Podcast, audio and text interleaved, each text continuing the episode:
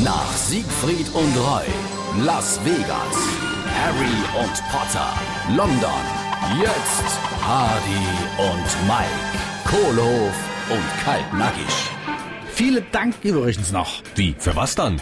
Ey, für deine Wettervorhersage von gestern, du Profi-Hellseher. Ah, Ach, warst du zufrieden damit? Jo, dein strahlender Sonnenschein hat mir die Feuerwehr gestern Morgen drei Stunden lang aus dem Keller gepumpt. Du, ich weiß, das, das tut mir auch arisch leid, aber deine Starkregen in den letzten Tagen, den, den habe ich einfach nicht kommen gesehen. Ich, ich mein, ich bin ja auch wirklich noch in der Ausbildung mit dieser Hellseher-Nummer. Äh, du wolltest doch noch die Feuchtwoche extra zu diesem äh, Hellseher-Seminar. Jo, aber das ist ausgefallen. Alter, was denn das? Ja, es hieß nur aus unvorhergesehenen Gründen. Hardy und Mike, Kohlhof und Kaltnackig. Gibt's auch als SR3 Podcast.